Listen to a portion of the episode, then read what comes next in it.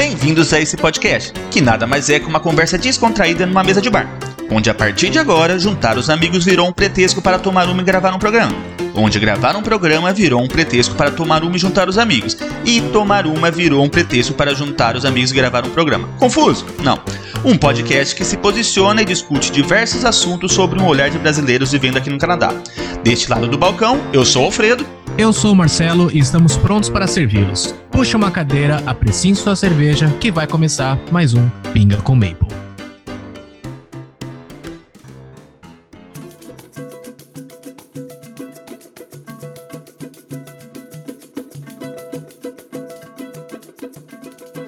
Salve, salve, galerinha! Eu voltei, hein? Estamos começando mais um podcast e hoje a gente vai falar um pouquinho como comprar e vender carro aqui no Canadá. E para esse papo super agradável, a gente chamou o nosso amigo André. Né? André, quem é você na fila da imigração aí? Diz aí. Vamos lá, eu sou André Ribeiro, é, já estou aqui no Canadá desde 2014, desculpa, 2009, 2000, desde 2014, trabalhando com carro, né, aqui no Canadá. Ah, já morei no Canadá antes também, né, em 2009. É, tenho dois filhos, né, e, e, e casado, né, aqui no Canadá. É, a mulher tá aí do lado, não pode esquecer isso. Exatamente, ela tá olhando brava comigo já.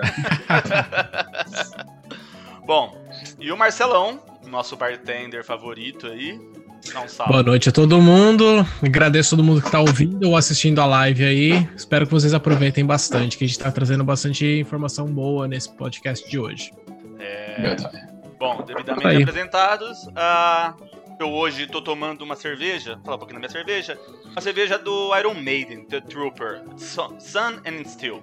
Né? É uma cerveja gostosa, né? não é forte, né? Eles falam que é sake lager. Uh, eu paguei em torno de 2,50. Eu tô tentando procurar o teor alcoólico 4,8. Uma cerveja gostosa. É uma cerveja que dá pra você beber em quantidade e também dá pra você degustar.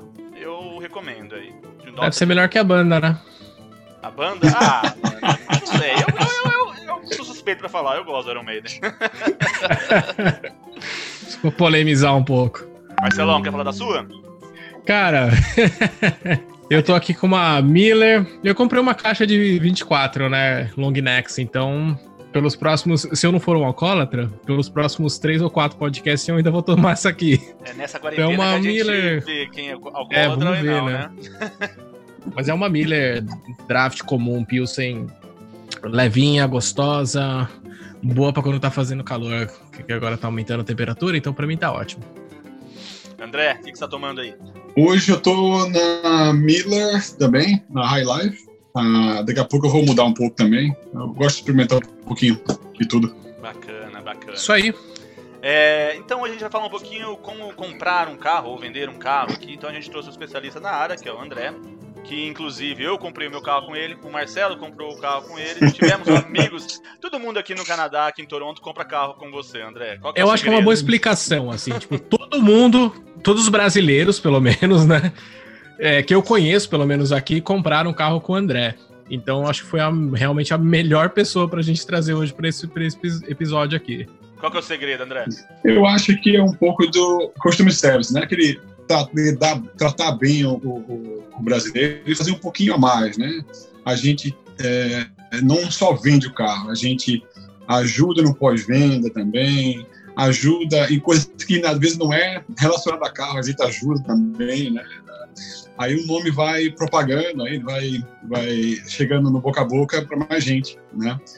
É, quando começou em 2014, é, eu vendi, não vendia para nenhum brasileiro, só vendia para o público canadense. Aí começou a, a, aumentar, o público brasileiro foi chegando, a imigração aumentando. Aí cada dia um falava para o outro, para o outro, para o outro. Uh, tem histórias muito legais. E não é puxar né? saquismo, não. O André ele dá muita força pra gente. Eu praticamente não sabia fazer nada e eu não fiz nada. Ele fez tudo. E o meu o agente da seguradora, que também era brasileiro. É, então eu praticamente não fiz nada. O André fez todo o serviço aí, eu só tive que pagar. pagar é bom, né? É importante, é importante essa parte. Bom, Foi bem interessante. Eu, eu, até lembro da, da situação, até, até comentei com você, eu tinha, como a gente tem várias localidades, né? Não é, então, a, a, não vem só o carro da nossa localidade, você tinha escolhido, você tinha escolhido um carro de outra localidade. Era de perto. Né? A gente levou, exatamente, levou até você lá. No, no, é, eu estava trabalhando em New Market e eu precisava ver o carro. E o André trabalha em Georgetown e o horário não dava para chegar em Georgetown. Aí o cara levou o carro até New Market para eu olhar. Imagina se eu não gostasse do carro. Ainda bem que eu gostei, deu tudo certo. Mas ah, ele toma conta dos nossos clientes. É. Bom, então para começar, vamos tentar entender uma coisa. É, é, muito fácil comprar carro aqui no Canadá, André. E devido ao preço do carro, os carros aqui eles são mais em conta do que no Brasil, né? Eu vou usar o meu exemplo. Eu comprei uma Dodge, uma Dodge Journey usada, né? Era acho que era 2014. E na época eu paguei 15 mil dólares. Né? Isso é um salário. É como se fosse 15 mil reais no Brasil. Não tô falando de converter, tô falando de poder de consumo, né? É... Mas no Brasil, o mesmo carro usado, também mesmo ano, seria por 75 mil reais. É uma coisa que eu nunca compraria no Brasil. O que, que você acha que tem essa diferença de preço? É porque as fábricas estão aqui? Ou... É imposto? O que, que é? É, eu, eu, trabalhei também com carro no Brasil, né? A, a, a, quantidade de imposto que nós pagamos no Brasil é enorme, né? No, no bem de consumo é muito grande. Aqui uh, o imposto é menor, o volume é muito maior também, é muito grande de, de venda de carro, né? E a facilidade é muito grande, né? O, o, Brasil, as taxas de juros também atrapalham muito na hora da compra do carro. Aqui a taxa de juros é barata. Aí isso influencia muito também, né? Quanto mais maior o volume, você tem cria concorrência. Aí no Brasil o volume é um pouco menor, é, os, os encargos são muito maiores, os impostos são muito maiores e atrapalha toda na, chegar no, no, produto final, né, na, na, mão da pessoa. É, é, eu, eu, eu recebi gente... uma pergunta aqui, a gente já está falando de juros, eu, eu geralmente eu pergunto no final, mas como a gente está falando de juros, eu recebi uma pergunta aqui do Lela no Instagram, e ele perguntou se é possível comprar um carro com taxa de juros zero aqui no Canadá. Não sei. Existe, existe, mas são programas de carros novos, porque uh, nenhum, nenhuma instituição financeira vai dar juro, uh, juro zero, né? Isso tem que ser subsidiado pela, pelas montadoras, né? Uh, por exemplo, eu trabalho diretamente com algumas, algumas lojas de carro, porque é no meu grupo, eles têm taxa zero, mas tudo tem um porquê da taxa zero. É, ele quer se livrar daquele carro de, do ano anterior, está acabando o ano, está chegando um modelo novo. Aí tudo isso eles trabalham com esse juro. Aí vai ter juro zero. No caso, você vai pagar só o PPSA, né, que é uma taxinha do banco, é, que vai aumentar tipo centavo na, na, na, tua conta. Tem que levar em consideração é, que é uma taxa que você não vai poder receber de volta, é, que é bem pequena. Mas os juros, é, você tem que pensar nessa forma um exemplo, eu tenho que pagar a luz do banco, os funcionários, tudo, algum, algum lugar tem que sair esse dinheiro. Né? Existe o juro zero, mas tem um porquê. Entendi. Só de carro zero, então. Carro zero tem, tem só carro zero. Usado, a, a, dependendo do valor do carro, você sai de 4,49 ao ano a 7,99, que é o juro prime, que a gente chama, que é o juro que você tem crédito, né? Quando você não tem crédito, aí vai 8, mais de 8% até 30%, quase Brasil. É. E, é, existe e essa. Pode falar, Marcelo. Ô André, a pergunta assim: quem que pode comprar um carro aqui no Canadá? Existe Olha, um tipo de visto certo, assim, certo não, mas assim, existe um mínimo, pelo menos, assim. Por exemplo, um visto de turista pode comprar um carro? Pode. Você tem a carteira de motorista, você tem no crédito, ou tem no, um trabalho, você tem um, um income, você pode comprovar esse income é, você pode comprar um carro. Até mesmo você tem um rendimento, você está do Brasil e, e, pode comprovar isso, você pode comprar carro também. Tem, tem banco para tudo aqui. É, tem gente é, que, claro, tudo isso afeta juros, tá? É, é, tá. Tudo, você, ele analisa risco, o banco. Quando você chega para mim, olha, eu não tenho trabalho, só tenho renda no Brasil, não tenho nada de score de crédito, o banco faz quem é essa pessoa? Aí vai analisar o risco e vai aplicar os juros. Tá, mas e com uma CNH brasileira, ele consegue comprar ou ele tem que ter uma carta daqui? Olha, você consegue comprar o carro, mas é muito difícil fazer o seguro. Só tem uma seguradora que faz, é uma fortuna, não recomendo. Eu consigo ajustar esse carro, mas eu não recomendo. Eu falo, tira a sua G, no mínimo a sua G2, é, faz o seguro, vai ficar mais barato para você o seguro, E é, tem gente que fala, André, vou passar só seis meses, só cinco meses, eu não, não queria passar por esse, esse atropelo todo. Eu faço, olha, aluga um carro. é mais fácil para você, você vai estar coberto, vai, vai até custar menos para você. Vale lembrar também que aqui no Canadá o seguro é obrigatório, né? Então você não consegue é. comprar. Né? Você consegue comprar um carro, mas você não consegue andar com ele, né? Se não tiver um seguro. Exato, e é caríssimo. É, então, né? Então, a, questão do seguro, acho que é um papo legal também, né? Porque quando eu, eu peguei o meu seguro a primeira vez, eu, eu, comecei pagando mais caro do que o carro, do que a parcela do carro. Então tem essa relação é. também, né? Tipo, quando você começa, eu já vi pessoas que pagavam 450 dólares por mês no seguro e pagava 300 na parcela do carro. Né? Acontece muito. É, eu tenho clientes que é, o seguro é, já foi cotado para eles 700 dólares de parcela de seguro. Né? É, mas a pessoa que tem G2, a pessoa que tem é, um tempo de carteira muito pouco, é, muito pouco tempo de carteira, tem é, é muito novinho também, é, não tem histórico nenhum de, de, de, seguro anterior. Quer dizer, tudo isso vai influenciar no preço do seguro, né? Eu não sou especialista, mas a gente vivencia isso todo dia, né? A gente vê, o pessoal chega para mim e faz quanto vai ser o seguro? Eu fico, calma, te dou uma ideia, mas vou te passar todo mundo que eu conheço de seguro para você botar. Né? Que é, um, é, um, é bem caro. É, hoje me atrapalha bastante para vender o carro é o seguro, porque às vezes a parcela dá 200, 200 dólares por mês no carro e a parcela do, do seguro dá 400. Né? E André, você recebe muita gente é, que está interessada mais no preço do seguro do que no carro? Mais ou menos assim, chegar para você e falar assim: que carro que você tem aí que eu vou pagar um seguro Exato. legal?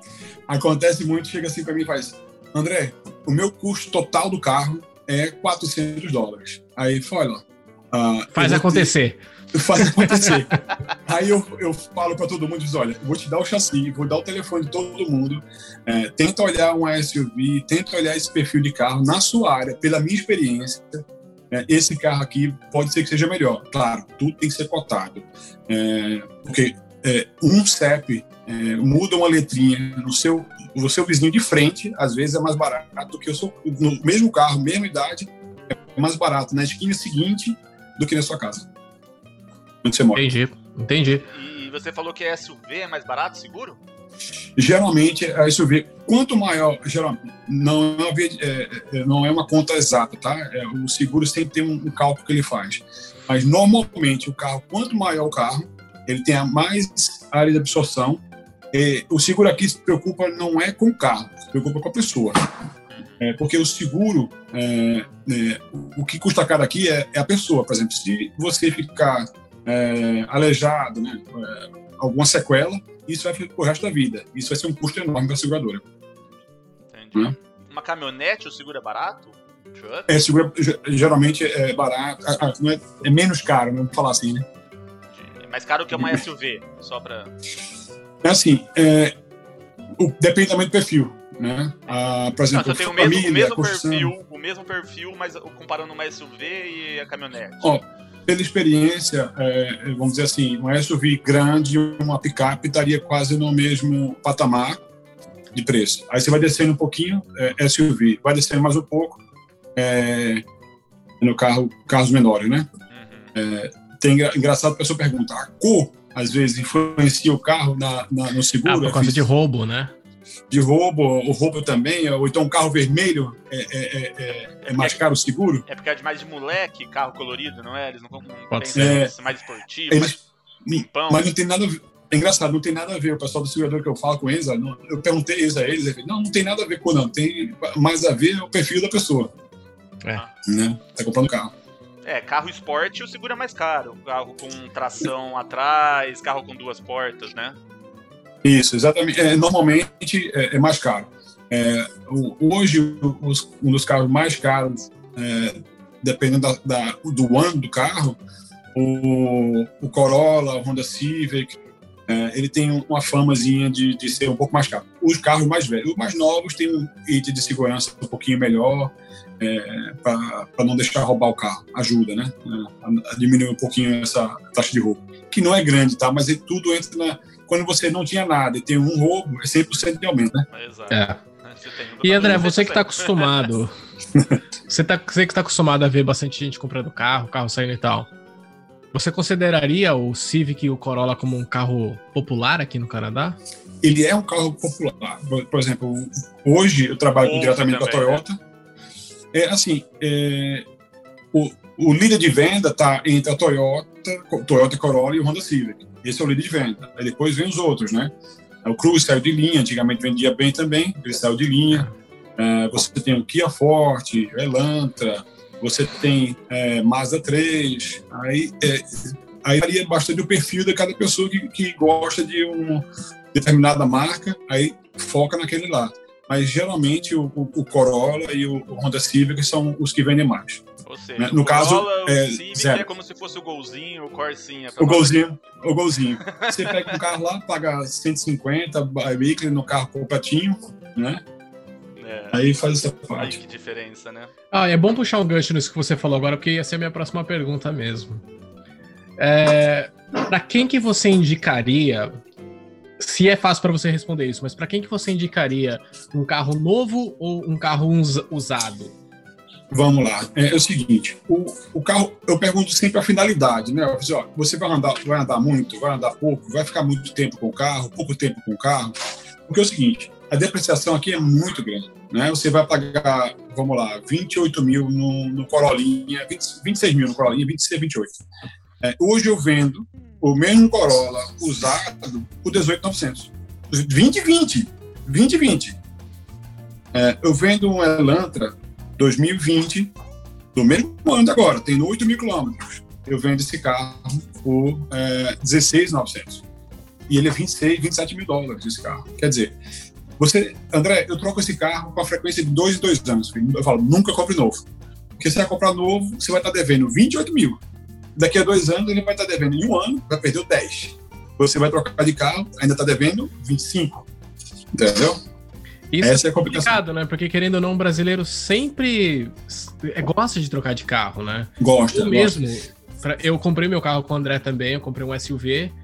E eu comprei meu carro para ficar, sei lá, cinco anos. Assim, a, minha ideia era. Não ficar, fica. Eu já tô olhando no carro de novo.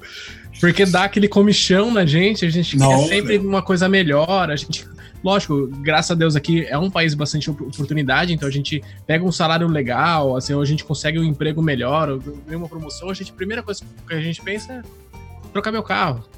Exato. É, eu falo para todo mundo, aí o perfil do novo, você muda um pouco, faz, é, faz você fazer financiamento ou leasing. Também vai variar. Você roda muito, o leasing já não vale a pena.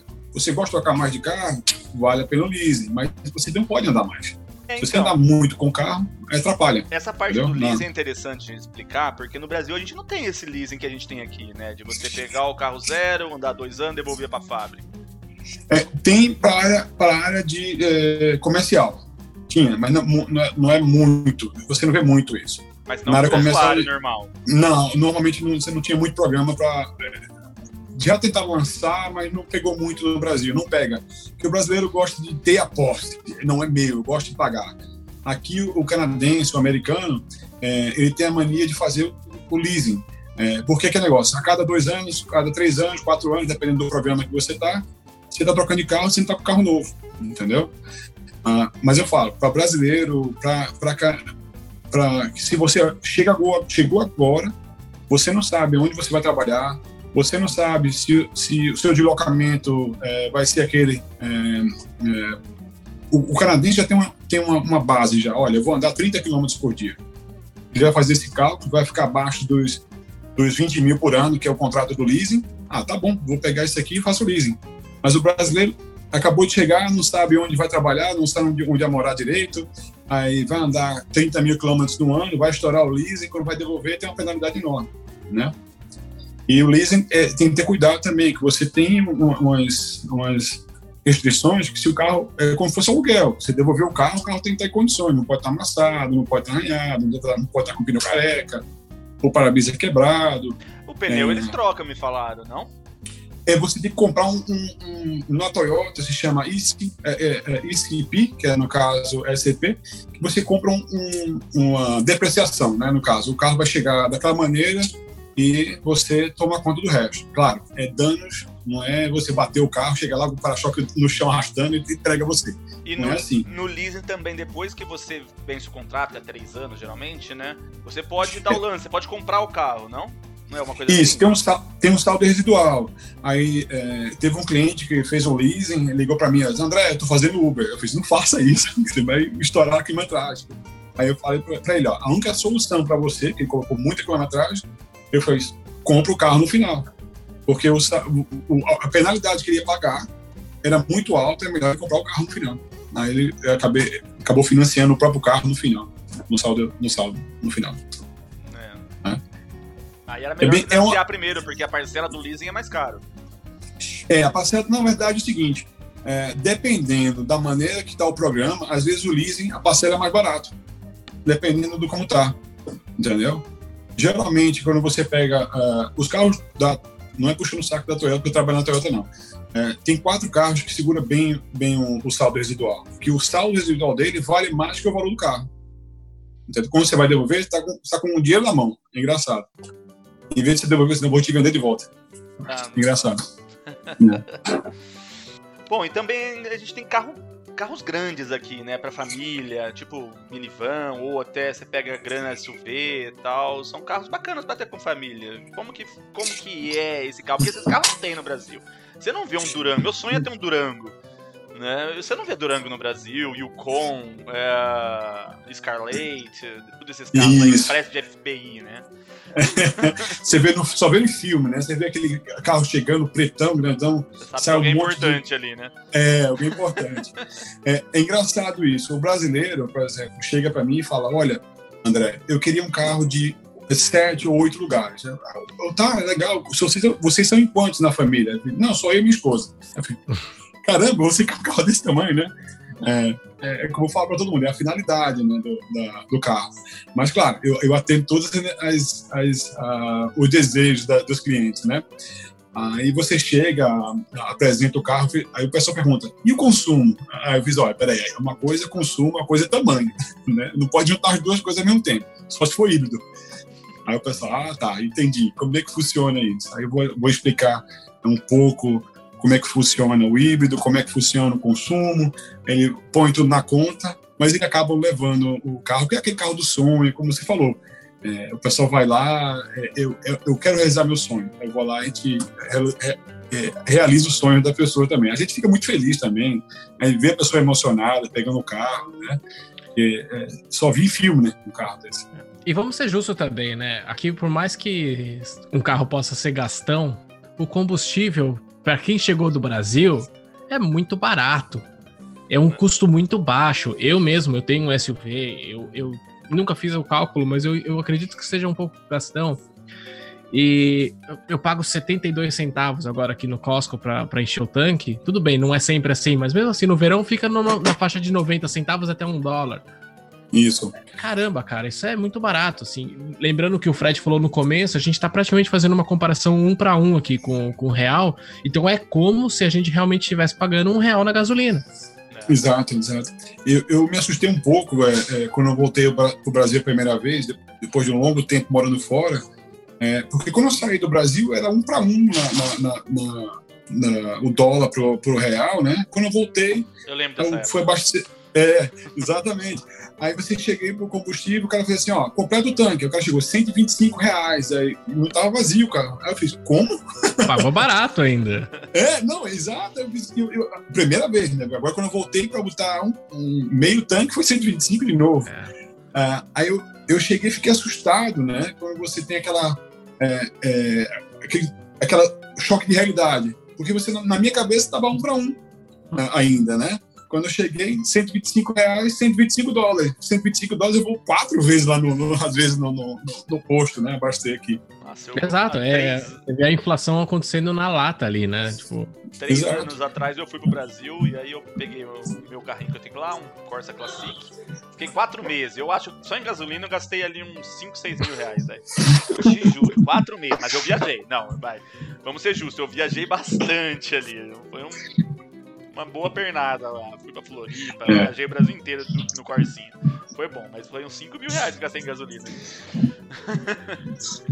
Eu, eu- é, cara.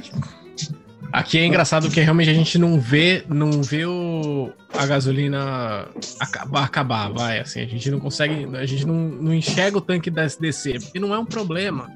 Eu mesmo, assim, quando eu vou, eu, eu, eu não estou aqui, só para todo mundo entender, eu não estou aqui no Canadá há muito tempo, daqui a dois anos. Então, assim, eu sou recém-chegado ainda do Brasil. Então eu tava, dois anos atrás, enchendo meu tanque no Brasil a 200 reais para encher um tanque. E 200 reais é 200 reais, não é porque tem inflação que deixou de ser um, uma, um dinheiro grande, né? uma quantidade grande de dinheiro. E chegar aqui e você conseguir encher o seu tanque com 40 dólares, agora até com menos, meu, é como se você quase não tivesse pagando pela gasolina. Pelo menos é a impressão que eu tenho. Assim, com 35 dólares eu peço uma pizza aqui em casa, entendeu? E eu encho o tanque do meu carro. É, uma, uma, coisa que eu brinco muito com meus clientes é na hora de, de falar sobre emplacamento, né? Uh, o pessoal chega, quanto é a placa? Eu fiz 59 dólares, né, o emplacamento. É. Fiz, e quanto é o IPVA? eu fiz, olha, por ano é 7,20, né? Você paga proporcional ao seu aniversário, que é 10 dólares por mês. O pessoal faz, como? Não, põe a pegadinha. Cadê o, cadê o resto? É. Quando ele tem que pagar mais? Eu fiz, não, só é isso. Você paga para o governo. A placa uma vez, essa placa é tua, e o selinho, você vai pagar isso uma vez por, uma vez por ano, 120, ou se você pagar dois anos, você paga 240, né? E o pessoal... pelo amor de Deus, né, cara? Tipo, eu pago dois anos para não ter que ter um trabalho todo ano de renovar. eu, eu fico brincando com os clientes. Eu falei, olha, para você não ficar traumatizado, desapegar tanto do Brasil assim, você faz um chequinho para mim aí de 400 dólares por três meses, tá tudo certo. Se sentir no Brasil, né? Exato, né? Mas até hoje ninguém pagou. Eu fico triste. Pô, cara. Olha que absurdo. Sua lábia não tá, sua lábia não tá boa, não, cara. Tem que não, não tá boa. Não tá funcionando, não tá funcionando. Ô, André, e você falou um pouquinho aí do carro híbrido. Como que é o carro híbrido aqui no Canadá? Olha, é um carro. É, é, ele não está vendendo muito ainda, porque aquele negócio tem questão de bateria, questão de você é, recarregar, demora um pouco, né? Pra, é totalmente híbrido, né? É, claro, quando você pega o carro é, que ele tem os dois, motor combustão e tem o motor elétrico, eu acho que é uma, uma pegada é, que veio para ficar e vai, vai chegar, claro, um dia vai chegar só elétrico, mas é uma transição. Não, mas o, é, híbrido, é um... o híbrido não é o que é os dois? E o elétrico é uma coisa, a combustão é, outra, o híbrido é, os dois, junto? É, híbrido é os dois. Aí o elétrico é outro. Mas o elétrico é o Tesla veio... lá, por exemplo. É o Tesla, isso. É, tem outros carros hoje que são SUVs também, é, é, picape, né? A Tesla lançou a picape aí. É, o híbrido é, é, um carro que está tá uma demanda boa. A gente lá na Toyota tem até lista de espera para determinado carro híbrido. O pessoal quer comprar, às vezes, o pessoal faz. Ah, eu quero comprar esse carro agora. Infelizmente, vou entregar daqui a seis meses, porque não dá conta de fazer entendeu? Agora, claro, é um carro que é, a manutenção dele é bem específica. As ferramentas têm que estar isoladas, é, tem que ter um curso é, bem específico para a pessoa é, mexer nesse carro, né? É, e no, na, na, nossa loja hoje só tem dois mecânicos.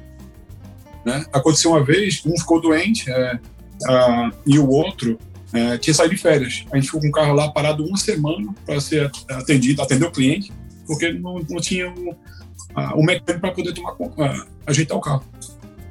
Então, é bem, é bem complicado, está no começo ainda. Eu digo você, está tudo engatinhando. Claro, já tem um bom tempo, existe o híbrido há um bom tempo, mas ainda não é uma coisa que tá todo mundo sabe mexer, não é todo mundo que sabe trocar.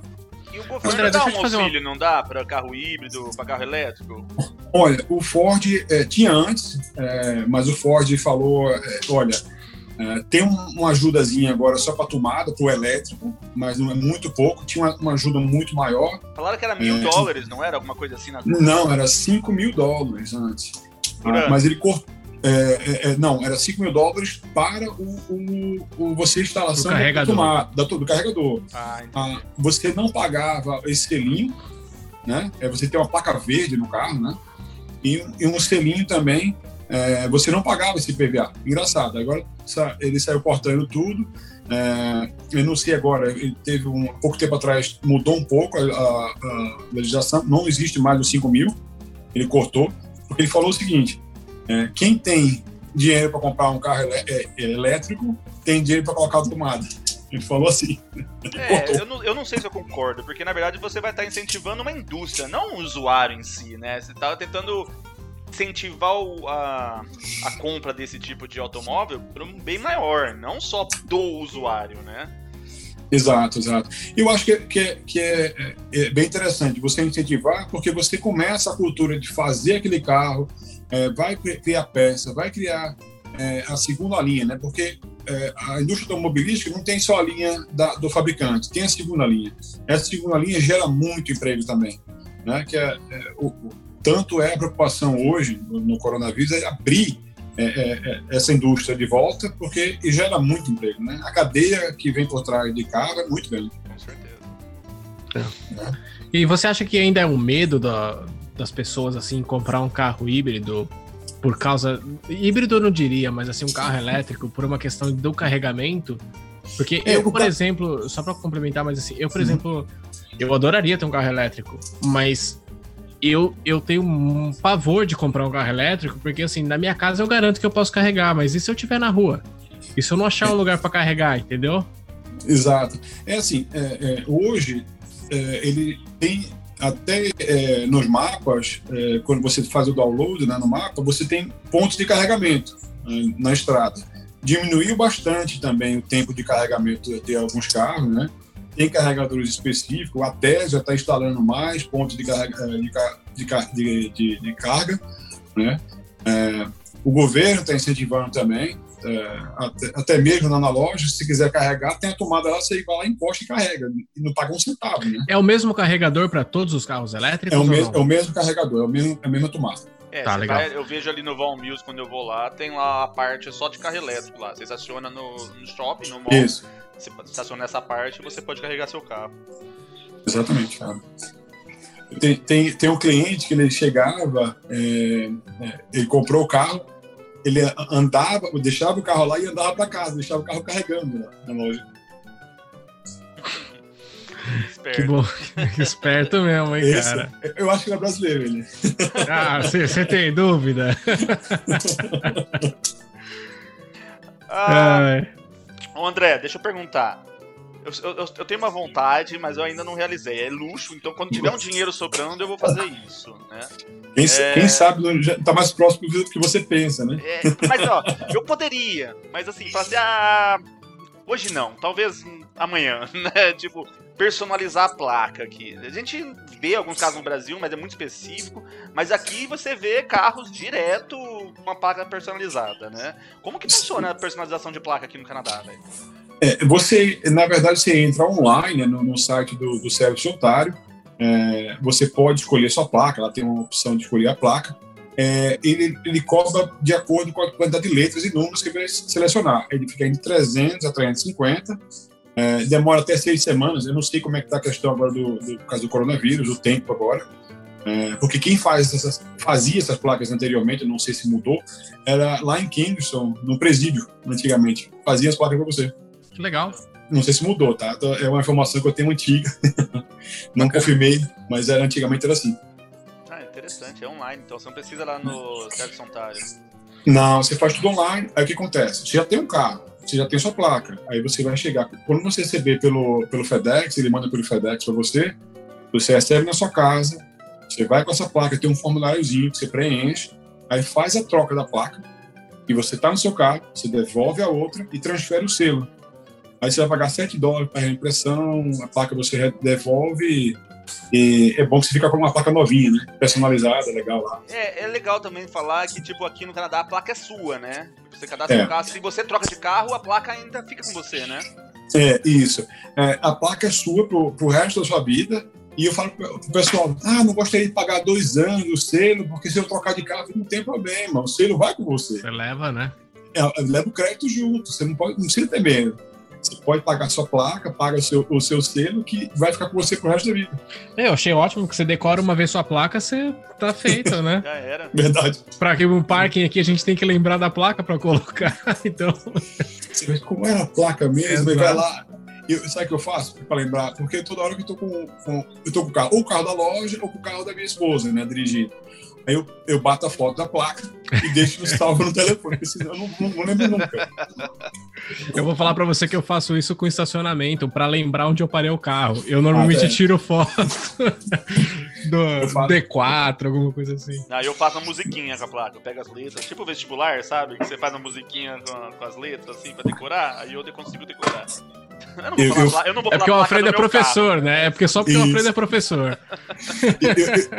De vez em quando eu faço uma brincadeira com os clientes, eu olho assim uma, uma, placa que rima legal, né? Eu vou lá e falo. Às vezes tem umas palavrazinhas que não são muito legais, né? O pessoal, não gostei dessa não, mas é fácil de lembrar. É isso que vale, cara. E agora também é tá, tá, mudando a placa aqui em Ontário agora, né? Pra placa azul. Isso. O que aconteceu o, saiu hoje é, que ela ela tá passando, ela passou por um problema a placa, né? Que a placa você não consegue visualizar a placa à noite. Né? A branca, ela, Não, a, nova. A nova, a nova. A, no, a nova, né? Aí eles deram um, um tempo, né? É, antigamente é, é, o slogan também mudou da placa, né? Eles pararam, estão tentando solucionar o problema, pediu para descartar todas as placas anteriores, né? É, aí vai ser trocada. É, agora não sei se vai voltar. Ah, voltou a branca agora, né? É, para o pessoal usar. E está uma confusão porque nós entregamos carros com a placa azul Aí o pessoal fala, olha, vai receber o recall, é, já vi na televisão que vai ter um recall, e me liga, faz, olha, calma, quando você receber a carta, você vai. E não se precisa preocupar que agora está tá todo mundo é, postergando né, os prazos para tudo agora. Calma, pessoal, vai dar, vai dar tudo certo. O pessoal então, fica nervoso. Voltou para antiga, não vai precisar trocar. Voltou para antiga. Quem tem antiga não precisa colocar azul. É, na, quem tem antiga, é, quem tem antiga não precisa colocar azul. Ah. Por agora tá, parou isso aí, tá, tá esperando é, tomar a decisão do, se vai consertar essa ou se vai ficar essa por enquanto. Entendi. É. Eu tava preocupado, precisar trocar, mas não sabia nem como. é, acontece que tem um recall, né, na, é, é, que é a placa que começa com B, né, ela tem um recall nela, que ela começou, não sei se você já notou na rua, ela começa uh, de laminar, né, ela soltar ela, aí fica só a parte de metal a tinta saiu ah, toda. eu já vi, já mesmo. Acho que eu já vi também. Bem nas letras, né? Bem nas letras. É. Aí o pessoal tava abusando, andando, na, andando na, na, via paga, né? Que é a 407, com a plaquinha toda desgastada lá, sem poder ver. É legal a gente falar da 407 também. Acho que o pessoal, a gente não. O pessoal do Brasil não está familiarizado como funciona a 407, né? A Isso. A 407 é uma rodovia, é uma rodovia Na verdade, eu acho que eles estão bem familiarizados com a 407, porque eles não estão familiarizados com as outras que não tem pedágio. É. Não, mas é que eu tô dizendo como é feita a cobrança, né, no caso. Não, com certeza. É. Aqui todas as rodovias aqui no Canadá, elas são grátis. Não tem pedágio, como a gente tá acostumado no Brasil. A 407, tem mais um, acho que em Quebec, eu não sei, que você, quando você entra na rodovia, batem bate uma foto da sua placa, do seu carro, e você anda nessa rodovia, né? Dep depende o quantos quilômetros você andar, tal, você vai pagar mais ou menos. E quando você sair dessa rodovia, eles tiram outra foto. Eles fazem esse cálculo de quanto você andou e mandam a conta na sua casa. Então é um pedágio, né? Mas é um pedágio diferente do, do Brasil. Então tem muita gente que é. prefere pegar essa rodovia porque é uma rodovia boa. E por ser paga não tem tanto tráfego igual tráfego, né? Como Isso, é como as grátis, né? Como 401, é, 400, 401. Lá no, eu sei que no estado de São Paulo eles já estavam colocando essa, esse tipo de pedágio também, Alfredo. Eles colocavam, hum. chama ponto a ponto lá no Brasil. Que é exatamente isso, você paga somente o trecho que você anda. Então, em vez de você, às vezes, andar um trecho de 300 metros e ter que pagar um pedágio, porque você pegou uma saída, e, é, entrou numa saída e pegou a outra para sair da, da, da, rodovia, então você paga somente aquele trecho, tá? Então, até onde eu sei, o estado de São Paulo já estava começando a colocar isso também. Você sabe qual rodovia? É, o... Se eu não me engano, é em Anguera. É. O, o, o, interessante da 407 aqui, você, você tem no transponder, né, você diminui o custo da foto, né, que você falou da foto. É, como já tem um transponder, que é aquela caixinha que você transmite que aquela pessoa já é cadastrada, é, você salva com o, a taxa da, da câmera aqui. É, eu lembro minha irmã tinha esse transponder, ela deixava em cima do painel, então ela tinha desconto na, na 407. Ajuda, ajuda. Dá uma diferença grande, porque a, a, a entrada e saída de, cada câmera custa às vezes mais do que o trecho. É. Ô, André, a gente falou bastante das coisas boas aqui do Canadá, de ter um carro aqui no Canadá, de pagar barato no carro, de pagar, pagar barato na gasolina. Mas o Canadá também tem neve, né?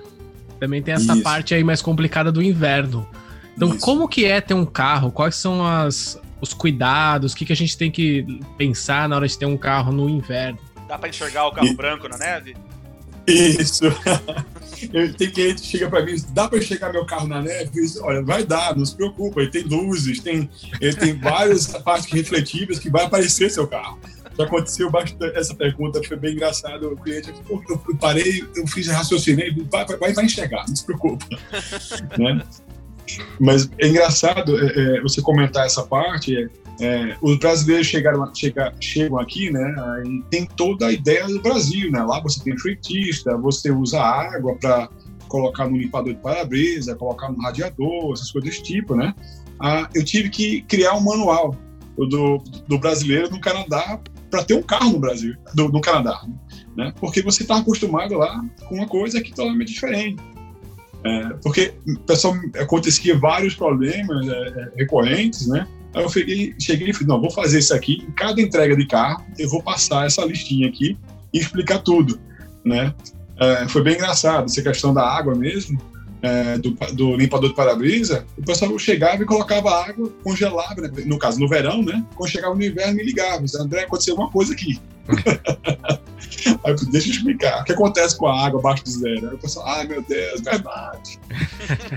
você, tá, você tá habituado, né, no, no é. dia a dia no Brasil. Você chega aí pro frentista e fala, ei, completa aí. Aí o cara completa o tanque, dá uma checada no, no, no radiador, né, na água lá, coloca a aguinha e vai embora, né? E claro que aqui todo todo é, é, carro tem um líquido para cada compartimento do carro. Né? Por exemplo, tem um líquido que vai para a calefação, um líquido que vai para o limpador de para-brisa, né? Tem toda uma preparação do carro para o inverno. Não sei se já notaram, mas as baterias dos carros têm, têm tipo uma manta ao redor dela. Quando você abre um, o capô é, do eu já carro, reparei. e você tem uma manta lá nele. Por exemplo, na, na, na Escape, ele, ele, já vem de fábrica com um cabo e você pode ligar na, na parede para esquentar o óleo do motor. Né? É bem interessante isso, você, você nota, uh, pouco a pouco, no, no carro que está dirigindo, ele é preparado. eu não sabia disso, tá? eu sei disso. É, curioso, curioso, também não sabia, não. É. É a tomada que tem no porta-malas ou é uma tomada na frente? Porque eu não na sabia frente. disso, não. Ele ah, fica perto tá. da bateria. Ele fica perto da bateria, você vai ver um, um, um, cabinho preto meio que enrolado assim, tem uma tampinha. Você puxa ele e põe, ele põe pendurado para fora assim. Pô, que ah. legal, cara. não sabia, não. É, ah, o carro aqui é todo climatizado para o nosso clima, né? Aí, às vezes, você recebe uma ligação né, de, de um cliente, às vezes, olha, eu preciso comprar uma outra manta é, térmica, elétrica, para colocar no meu carro. Eu já sei para que ele está indo. Ele está indo para Yellowknife. É indo para o norte, mais ainda. Aí lá você precisa, o carro não, ele não desliga o carro, ou quando desliga, deixa tudo na manta ligada. Caramba, então, é complicado, né? Pra quem não sabe, Yellowknife, Yellowknife não, Yellow... Fica bem no norte do Canadá. É, bem no norte assim. do Canadá. Isso. É, aqui é, você é, saiu é. de Toronto, andou 100km, já deve ter neve lá ainda, velho. Porque muda muito a neve de Toronto. Vai pra Moscou, ali, subir em North Bay. É, Barry tenho... mesmo. Você vai, sai daqui vai em Barry. Aqui tava sem neve, já fazia uma semana, lá tava com neve até o joelho. juro, te juro. Eu tenho amigos aí no North Bay, é, até hoje tem manda foto pra mim de lá, tá, tá com neve ainda. E tem muito essa questão do, do tempo também, do clima, a questão do pneu, né, André? Essa questão do all-season, pneu de inverno, pneu de verão. Que Isso. É, é, é, ideal é trocar toda a estação? Isso. A gente recomenda para o pessoal, né, é, na, no inverno, trocar o pneu a cada estação. Eu sempre uso, uso datas comemorativas para o pessoal lembrar, fica mais fácil também. Né? É, eu uso sempre a Páscoa, para você trocar o pneu de inverno para o pneu all-season. E é, você chega ao Thanksgiving, né, o Dia de Ação de Graças, canadense, né, porque tem um canadense e um americano. Aí, no canadense, trocar o pneu de, de all-season para o inverno mais uma vez. É um pneu mais barulhento, mais, mas é um pneu muito mais seguro para você andar no inverno. Você, a diferença de um pneu all-season para um pneu de inverno é mais ou menos um ônibus escolar grande de separar. Né, a 60 km por hora. Quer dizer, a diferença é muito grande. Eu tenho um conto ah. para falar do pneu. Esse, esse... Eu tenho também, acho que todo mundo tem. É. Cara, foi, foi, complicado. Nesse último inverno, eu tava em Barry, eu tinha levado a Juliana para esquiar. E uh, foi no aniversário dela, foi agora em janeiro. E a gente tava em Berbe, eu tava ali, 60 km por hora mais ou menos. E cara, eu tava andando aqui, tava com o meu, com meu carro, tal, meu pneu é all season. Já tava com neve, já tinha, acho que já tinha até derretido um pouco a neve, então tava com gelo ali, né? Cara, eu juro pra você, eu comecei a frear uns 100 metros antes do, do sinal. O sinal já tinha fechado lá na frente, eu já tinha visto o vermelho, comecei a frear. O carro foi. O carro não me obedeceu, não. Ele... E eu vi que ele não ia parar. E aí era. Tava passando embaixo da 401. Não, 400. Na 400, né? Lá em Berta passando embaixo da 400. E logo em seguida tinha o semáforo que tinha fechado para mim e aberto para quem tava vindo da rodovia. Filho, eu comecei a tacar a mão na buzina ali, pé, pé, pé, porque eu vi que o carro não ia parar. É, aí todo mundo parou e eu passei assim, ó, deslizando, assim, câmera lenta, olhando pros carros. e, mano, se eu não tivesse buzinado ali, eu tinha dado no meio de algum carro. Sorte que o pessoal parou. E lá, quem mora lá, tem o, o pneu de inverno e conseguiu pilotar tranquilo. É. Mas é eu não preciso nem contar a minha é, é história. É, a minha perigoso. história é exatamente essa aí, a sua. É passar, chegar no cruzamento, pisar no freio e brasileiro, acho que nenhum já passou por isso, que é você não sentir nenhuma reação do carro. O carro simplesmente nada. continua. E você gira o volante, você tivesse... gira pra cá, gira pra cá. Não, o carro continua reto, o carro vai, né? É. Não adianta, não adianta. Você, é, é, você vai seguir a linha, a linha, reta. O que você tem que fazer, que é, tem um curso que você pode fazer também, com o curso de autoescola, o pessoal fala o seguinte, né? Eu também já, já vivenciei isso também com, com vocês, quando eu cheguei da Flórida aqui. É, quando você acontece essa situação, é tirar o pé do freio e escolher o lugar que você, onde você vai passar, não é nem vai frear, você vai, vai, vai escorregar. Porque até mesmo com o pneu de neve e o black ice, que é o, que é o gelo no, no, no asfalto, vai acontecer isso também, entendeu? Porque o gelo é, é inimigo de tudo. Quando você tem a neve, a neve tem, tem um atritozinho que ajuda você, com, com o pneu de neve, a parar mais rápido. O gelo é só os spikes, né, os pregos. E aí não tem jeito. É prego, prego e senão você não para. É. E aí meu amigo foi buscar eu no hotel, que ele chamou pra ir na casa dele, tava lá em Berby. Falei assim, cara, eu não vou com esse pneu. Depois do trauma que eu tive hoje, eu não vou. Aí ele foi me buscar. Carro 4x4, pneu de inverno, ele andava na neve. Nossa, parecia que tava no verão ali, tava andando no asfalto tranquilo. Então é, é que o lance do pneu, é de inverno, pelo menos para mim aqui também, é, eu moro num condo aqui e eu tenho uma vaga de garagem normal, é, underground mas eu não tenho um locker, eu não tenho um depósito aqui. Então eu não tenho onde colocar pneus. Eu não tenho onde guardar meus pneus. Então, ou eu alugo um storage, um, storage aqui só para guardar os pneus durante, sei lá, seis, cinco, seis meses. É, ou eu simplesmente não troco. Então, até hoje eu não comprei meus pneus de inverno ainda. Eu tô no all season. Mas uma coisa que eu acho que é até uma, uma dica, talvez, para quem esteja ouvindo aqui do, do, do Canadá, aqui de Toronto, eu descobri que o, o pessoal do meu condo aqui, como todo mundo tem esse problema, eles dividem. Então, eles alugaram um storage aqui, um storage grande, e eles até acabaram de, de colocar no, na comunidade do Facebook que eles têm, tipo, meio que espaço para mais duas pessoas. Então, para empilhar os pneus lá. Então eu já tô conversando com eles até pra, pra, pra fazer parte da, da vaquinha aí, entendeu? É, esse era, o meu, bem, era o mesmo bem problema bacana. que eu também. Eu morava no apartamento e tinha onde colocar quatro pneus. pneus. É. é assim, você tem uma opção também, outra opção, né? É, se você for no Canadian Tire, em algumas lojas especializadas, você pode pagar um, um storage lá. É, você paga 90 dólares a 120 dólares por temporada. Aí você paga para o pneu ficar lá, oh. você vai pagar 90, 120, aí no caso você vai pagar duas vezes por ano esse valor, né? Para você armazenar o pneu de inverno e armazenar o pneu season. É, faz vai pagar, 240, é, vai pagar 180 a 240 dólares. Isso não é por mês, é, é uma vez só. Cada, cada vez que você for é, é, deixar o pneu lá. Por, por ano, né? Por ano, exatamente. É, e uma, uma coisa boa. Se fosse né? 20 dólares por mês. É, e uma coisa boa para ele é que você vai voltar duas vezes lá, eles vão checar seu carro e te vender mais, mais serviço, né? Vai, é. vai fazer a troca de, do pneu, vai te cobrar por isso, vai fazer o alinhamento, o balanceamento, vai te cobrar por isso, e vai checar, olha, vamos trocar o óleo, vamos trocar óleo, o filtro, filtro é. é. Vai te, vai te passar uma, uma listazinha para trocar. Mas já que a gente entrou nesse assunto, Uh, eu totalmente indico o Canadian Tire para fazer esse tipo de serviço, porque eu fiz a primeira vez, na verdade eu não fiz. Eu fui fazer uma cotação num mecânico aqui, é de, uma, de um grupo famoso até, tem aqui perto da minha casa uma franquia. Eu fui lá fazer uma contação. Troca de óleo só. Só troca de óleo. Eles me passaram mais ou menos, acho que 240 dólares, mais ou menos isso. E aí tinha uma placa bem na frente, assim, quando você entrava no, no lugar, tinha uma placa assim: troca de óleo a partir de 70 dólares. Eu falei, pô, por que, que o meu carro ficou 200 e tantos dólares se é a partir de 70? Ah, porque o seu carro tem isso e aquilo, e a gente isso e aqui, todo cheio das 9 horas. Eu saí de lá, fui no Canadian Tire. Eles trocaram, mesma coisa, usaram o mesmo óleo que o outro lugar estava me oferecendo e cobraram 150 dólares.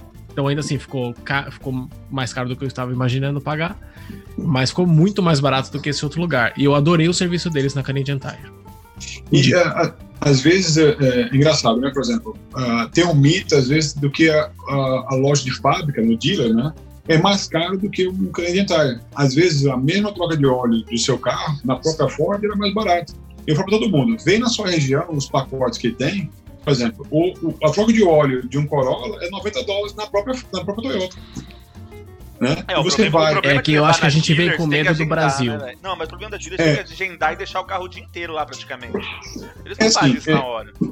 Tem um agendamento que eles fazem uh, ah, para trocar o óleo. É, tem alguns serviços extras que eles te dão, de levar você em casa, deixa lá, tem, tem essa parte aí. Tá? Claro, por exemplo, eu recomendo muito, tem uma outra franquia de, de, de troca de óleo aí em Toronto, é, que é bem baratinho, é, não sei se eu não sei se pode falar o nome, mas falar, é falar. bem. É, é, é, no caso, ele chama Mida, Midas, né? Midas, né? É, é, você recebe cupom em casa, porque a troca de óleo sai por 20 dólares, às vezes, 40 dólares. E ele faz o rodízio de pneu, faz. Entrando a... aqui no site agora. é, não, tem cupom mano na sua casa. Eu já passei na frente, eu nunca usei, mas já passei, já vi que é uma rede grande.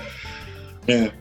É, ele, na verdade, ele, é, o chamariz para você vir para fazer os outros serviços, por exemplo, a troca de, de freio, a fazer a regulagem da, do, do, freio, porque o, o, carro, como aqui enferruja muito os carros, porque o, o ferro exposto é, a, e o sal né? e, a umidade, e a umidade, né, faz com que os freios desgastem mais o disco de freio. Quer dizer, é, é, vai criar, por exemplo, se eu deixar o carro parado na rua, passou três meses fora, quando voltar esse, esse, disco de freio, tá só uma pedra de ferrugem lá. Aí tá a pastilha de freio tão, tão é, como é, presa, né? Você não vai conseguir frear direito, vai, vai sentir uma trepidação.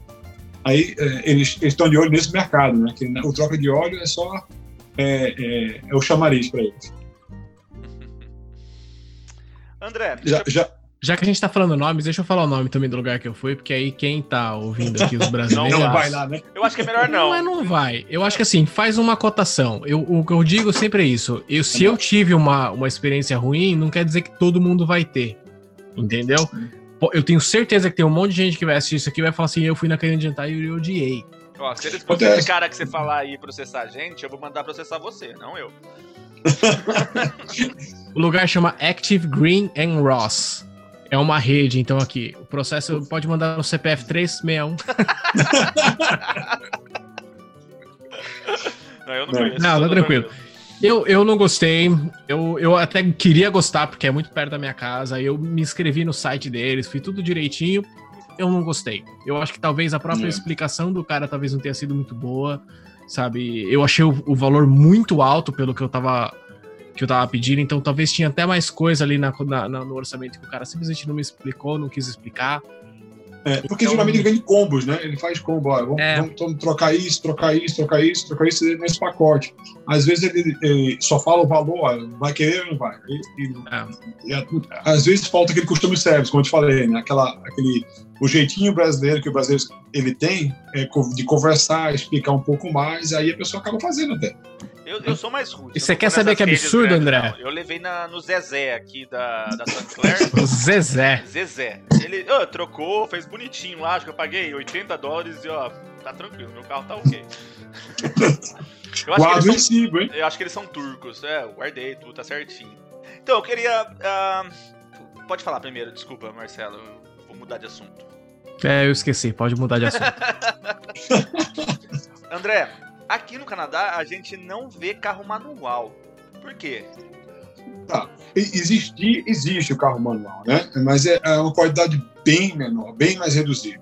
Né? Esse carro é geralmente o que na, da, o da propaganda da, que aparece na televisão aqui, ó. Você aparece lá, faz ó, 50 dólares ah, por semana você compra esse carro. Aí mostra a foto do carro bonito. Aí na letra pequenininha tá lá, olha, é, é o carro manual, sem ar-condicionado, para poder atrair, atrair, o cliente. Aí quando você adiciona os produtos, ah, os acessórios, aí vai subindo.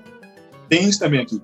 Mas existe, eles são obrigados a ter um uh, em estoque para poder fazer uh, o anúncio daquele carro naquele preço. Mas é, a quantidade é, é mínima, diga você, comparado com um carro automático. Por exemplo, a Toyota voltou agora com carro manual, mas você não, não, não erra mais o, o, o câmbio, é, não tem aquela mais a troca de câmbio, é, a embreagem, você trocar o câmbio. Você vai passar a marcha sem, sem a parte de embreagem. Pouco sem graça, cara. Aí não tem graça. Gostoso é embreagem, pô. É, então, eu sinto falta de carro manual. E eu não Eu gosto da embreagem. Na relação preço, é mais barato o carro manual, então? Mais barato, é mais barato. Mas o seguro é mais claro, caro. Não, e não interfere, eu não vejo interferência no, no, seguro, até hoje eu não vi interferência no seguro. Nossa, é, é, um carro bem mais barato, né? Eu ouvi ao é... contrário, porque falaram que carro manual era mais molecada, que quer apostar corrida, era um negócio meio assim, por causa do Velozes Furiosos, sei lá o quê. Claro, mas se você chegar naquele nicho, por exemplo, chegar um Honda Civic, é, manual, hatch, que o pessoal faz a tunagem e tudo. Mas você chega, pega um Cruze manual, é, é, um carro maior, não é um carro esportivo, um sedã, né? não estou falando do sedã, é, um Jetta manual, um carro mais básico. É, se você pega um carro é, mais completo, ele mais esportivo, com aquele spoiler, que ele tem a pegada com motor maior, tudo, aí esse carro vai ser mais caro normalmente, né? Por experiência, claro. Eu, eu me reservo naquela parte de é, eu não sou um, um, pessoal que faz seguro, uma pessoa que faz seguro, mas eu tenho aquela experiência do, do dia a dia de vender esse carro. É, é, eu não vejo é, é, o carro ser mais caro, num carro, vamos dizer assim, popular, ser mais caro. É, a história que eu ouvi era que, tipo, os carros manuais, eles eram meio considerados, assim, de corrida, então atraía mais jovens, isso fazia os, tipo, mas não mais jovem, mas a galera com cabeça de jovem, e subia preço de seguro, próprio sim, preço sim. carro e tudo mais. Foi o que eu tinha ouvido falar, então é fake. Claro, se você vê assim, um, um Golf GTI manual e um Golf GTI automático, esses dois já são carros esportivos. Ah, já vai estar no meu patamar. Né? Agora você pega um Jetta é, 2.0, é, ele peladinho, né, que não tem uma configuração é, esportiva, ele vai se equiparar com o, carro, o, o mesmo carro automático. É, normalmente, a minha experiência que eu tenho né, em vender esses carros, né? Eu não vejo essa diferença grande de, de, de, de, seguro. Agora, diferença de preço, às vezes, é de 3, 4 mil dólares de diferença. Olha só, eu não sabia. Se eu soubesse, já procurava é. manual. Te juro. Você vai encontrar o quê? Dois, dois, por exemplo, eu tenho 1.500 carros, acho que eu tenho dois, três manuais. É, é muito pouco. É. Uh, uma coisa eu morava no Brasil, sempre tive carro manual, né? A primeira vez que eu tive carro automático foi aqui.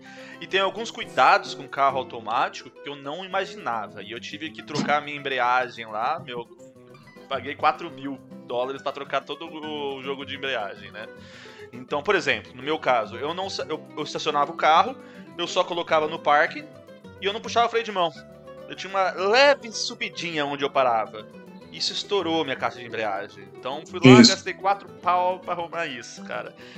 Se eu soubesse disso antes, teria sido diferente. Acho que é uma dica legal pra galera que tá comprando um carro automático agora, porque eu não sabia, provavelmente, não sei se eu, talvez eu seja burro, mas provavelmente alguém também não saiba. É, acontece, é, é, por exemplo, hoje em dia tem uns carros que tem um sensor que chama hold, né, que você ajuda você não ter a rolagem do carro, né? É, aí deixa ele carro travado, mas no freio, não no freio do, no, no, no na, na, transmissão, né? A, ajuda dessa parte. Como você falou, todas as casas ela tem essa inclinaçãozinha para poder a água sair. E no caso, consequentemente, você parou o seu carro, está no ângulo, aí o peso todo está na, na, transmissão do carro. Né? Exato, eu não sabia aí, disso. Fudi é. a transmissão do meu carro. Se parasse na rua, não tinha esse problema, que a rua é aqui, assim. Ó. Exato. A minha rua também era subida, mas enfim. não tinha escapatória você então. Mas é, cara, tem algumas coisinhas que a gente. A gente pobre, né? Veio de família humilde, não tinha noção, velho. Aprendi verdade, na, verdade. marra aí, velho. Então, é, é muita dica, coisa. É uma dica interessante. Usa o freio de mão, velho. Mesmo que estiver parado reto, usa o freio de mão, velho. Aí você vê as diferenças, né? Pneu de neve, a climatização do carro, você na maneira de parar o carro, dirigir o carro automático, são várias coisas que tem que se adaptar, né? Outra vez, que eu acho que você não pensava no Brasil. Isso aí. E André, qual que é o carro, não exatamente o modelo, mas qual que é o tipo de carro que você mais vende hoje em dia? Olha, um carro é... sedã ou mais um SUV, um utilitário? Assim, a gente tem uma saída é, maior, é, porque o público brasileiro, às vezes que está chegando agora, ele, ele quer muito fazer um, um trabalho extra, né? É, por exemplo, quer fazer um, um, um, um quer fazer um Uber Eats, quer fazer um Uber, aí prefere um carrinho um pouquinho mais econômico, aí vai para um sedã. Né? Aí quem é mais família, no caso, já passou por esse, esse estágio, vai lá, pega o sedã e troca para um SUV. Né? Aí é um mix. É, por exemplo, mas afeta muito isso na troca na parte quando chega perto do inverno. O pessoal procura mais a SUV né? perto do inverno, é. no verão vai mais para o sedã. É, a, o seu carro é um carro bem popular para mim, eu vendo bastante do, do, da Escape lá. Eu tô sabendo, eu tô sabendo. Eu vendo bastante ela. É, uma, é, uma, é, um, é um mercado bastante bom, muito bom. A mim, eu, eu acho, né? Eu acho que foi o Alfredo mesmo que falou pra mim que tinha um amigo também que tinha comprado uma Escape e um monte de gente que eu conheço aqui comprou Escape também. Escape, Escape, Escape, Escape, Escape. É. Eu só vi a plaquinha lá da, da, da loja atrás. é isso mesmo. O Gu comprou que carro com você agora, essa semana? Olha, eu vou ter que olhar. Eu acho que é uma Escape também, não é? Eu acho que é Escape. Eu não tô lembrado agora, porque hoje, essa semana, é, só um. Hoje foram quatro, ontem mais quatro. Agora eu tenho que. Eu não tô lembrado que eu é muito corrida as coisas para mim, que eu tô. O Corona tá me atrapalhando porque eu não lembro o carro dele. Vou pedir desculpa você que eu não, eu não lembro é, o carro dele agora. Interessante, você falou de Corona. Como que tá as vendas aí nessa pandemia, André? Olha, mudou bastante, né? É, é, o processo de venda. A gente tá. Eu, eu não parei é, com o Corona, continuei todo o meu serviço online, como eu fazia já antes, né? Eu, eu, eu entrava o cliente entrava em contato comigo, o processo mudou um pouco, né? A, a parte de assinatura tem todo um, um, processo de, assinatura de contrato, tem todo um processo de é, proteção, né? É, é, tá bonito isso aí. Ah, todo um processo, né? De, é, de proteção para a gente. É, às vezes, alguns bancos aceitam a gente mandar por, por, por e-mail, a pessoa assinar, mandar de volta por fax, né? Para não ter esse contato. Às vezes a gente é, para o carro na frente da casa do cliente. Eu só conheci você quando eu fui buscar o carro. Verdade, já fazia tudo isso WhatsApp, já antes. Velho. A gente fez tudo pro WhatsApp, só cheguei lá. Exatamente. Eu conheci ele na hora de pegar o carro. Exato, até a parte do, do, contato comigo mudou é, essa parte. Eu já fazia isso antes, 80% às vezes dos meus clientes, é, eu vendia sem o cliente até ver o carro, eu fazia todo o processo também, né? Agora, 80% agora sem ver o carro. Antes, é, é na faixa de 40%, 50% esse, esse, esse número de, de pessoas. Né? É, hoje, é, vamos dizer assim, está quase 90%, 80%, 90% a pessoa vê virtualmente o carro, é, é, até uma semana, uma semana atrás, né? Agora o pessoal está voltando um pouco, pode ver o carro, pode fazer o test drive, né? mas o processo está bem, bem é, é, chato, vamos dizer assim, porque a gente não pode apertar mais a mão, não pode dar aquele velho abraço, né? Manda, Dá pra, manda beijinho de longe só. Beijinho só e, e o, high, o high five de longe só, né? Tudo bem? Usando máscara, luva e muito álcool gel. Você falou aí que você só conheceu o André praticamente quando foi buscar o carro. Eu quero compra, contar minha história rapidinho aqui também com a compra do meu carro. Que foi bem, bem legal também. Eu acho que eu fui, se eu não me engano, uma semana antes, ou umas duas semanas antes, lá na concessionária do André, fui conhecer o carro, fui escolher o carro, na verdade, escolhi um que eu gostei mais, só que eu não tinha carta ainda. Eu não tinha tirado minha carta de motorista. E nessas duas semanas, a minha esposa arrumou um emprego que ela precisaria e assim, ela não conseguiria levar meu filho na, na, na daycare. O meu filho estava entrando na daycare e eu tinha o meu emprego. Então, assim, nesse dia, que era o dia da minha prova de, de, de motorista, da, da carta da, da G, eu tinha que conseguir a carta G. Era, tipo, obrigatório. Pequena pressão, pequena pressão. Exato, porque se eu não conseguisse, o, a, o castelo de carta ia cair. ou eu não ia conseguir levar o meu filho na escola, ou minha esposa não ia conseguir ir para o trabalho dela, ou eu não ia conseguir ir para o meu. Então, para tudo dar certinho, eu tinha que pegar a minha carta, eu tinha obrigatoriamente que passar no meu exame, e eu tinha que, depois do meu exame, então deixa eu contar. Então eu fui de manhã pro meu exame, era, sei lá, 9, 10 da manhã, eu já tinha deixado o André avisado, eu falei assim, ó, eu vou fazer o exame, e depois, saindo do meu exame com a carta, eu tô indo ir pra concessionária para pegar o carro. E eu já vou sair dirigindo pro meu trabalho. E foi exatamente isso que aconteceu. Então foi muito engraçado. Que aí eu fui fazer o meu exame aqui em Etobicoke. Eu passei no exame, graças a Deus. O cara que me deu aula de, de direção por umas, umas três, quatro vezes, ele me deu uma carona, uma carona, que eu ainda. Ele fazia Uber, então eu falei, ah, me, me leva lá, né? E ele acabou não cobrando até isso, eu achei muito bacana. Não é brasileiro. Achei muito bacana. E ele me levou até a, a concessionária do André. Eu peguei a minha. Eu nem lembro o que, que eu levei, André. Acho que o papel verde ainda. É, né, o papelzinho verde, é, temporário. É. Exato. Eu levei isso aí, ele já fez, já puxou, já tava tudo pronto, né? Já puxou tudo na hora ali, já liberou o carro. Eu entrei no carro e fui pro meu trabalho. E cheguei, sei lá, meia hora atrasado. o carro, não. Exato. É, é, é engraçado que às vezes a, primeira ligação, às vezes é para mim, não é nem para família. Para dizer, eu passei, né? Liga para mim, eu passei, eu tô indo aí agora. Eu acho que a minha foi assim também. E, ó, e deixando bem assim. claro aqui que eu agradeço demais, demais, viu, André? Todo o suporte, não só de você, mas da sua equipe toda. Porque obrigado, realmente, para mim, foi tipo uma mudança total de vida ali naquele momento. Que eu precisava muito de vocês, eu precisava muito é. que vocês estivessem na minha vibe sabe, na minha adrenalina, tipo, entendendo a situação que eu estava vivendo e todo mundo ali entendeu, todo mundo foi super bacana comigo e deu tudo certo. Para mim isso é muito gratificante eu ouvir. Eu fico, é, a gente participa da, da, da vida das pessoas né, no, Canadá, todo essa, esse espaço, esse, esse passo a passo, esse, esse cada estágio da família, né? Eu, eu fico muito feliz uh, quando isso acontece, a pessoa passou por essa mais essa fase, Aí às vezes me liga, às vezes, olha André, agora eu passei, estou em outro trabalho, só queria agradecer por causa de você, aquela, aquela ideia que você me deu, aquela, aquela dica que você me deu. É muito gratificante para mim, é muito gratificante. Eu, que é isso, cara. E obrigado de verdade. Outra coisa, desculpa, Fred, rapidinho, mas que eu achei muito legal também, eu acho bacana, é uma curiosidade. Não sei se outras concessionárias fazem isso, mas eu achei muito bacana.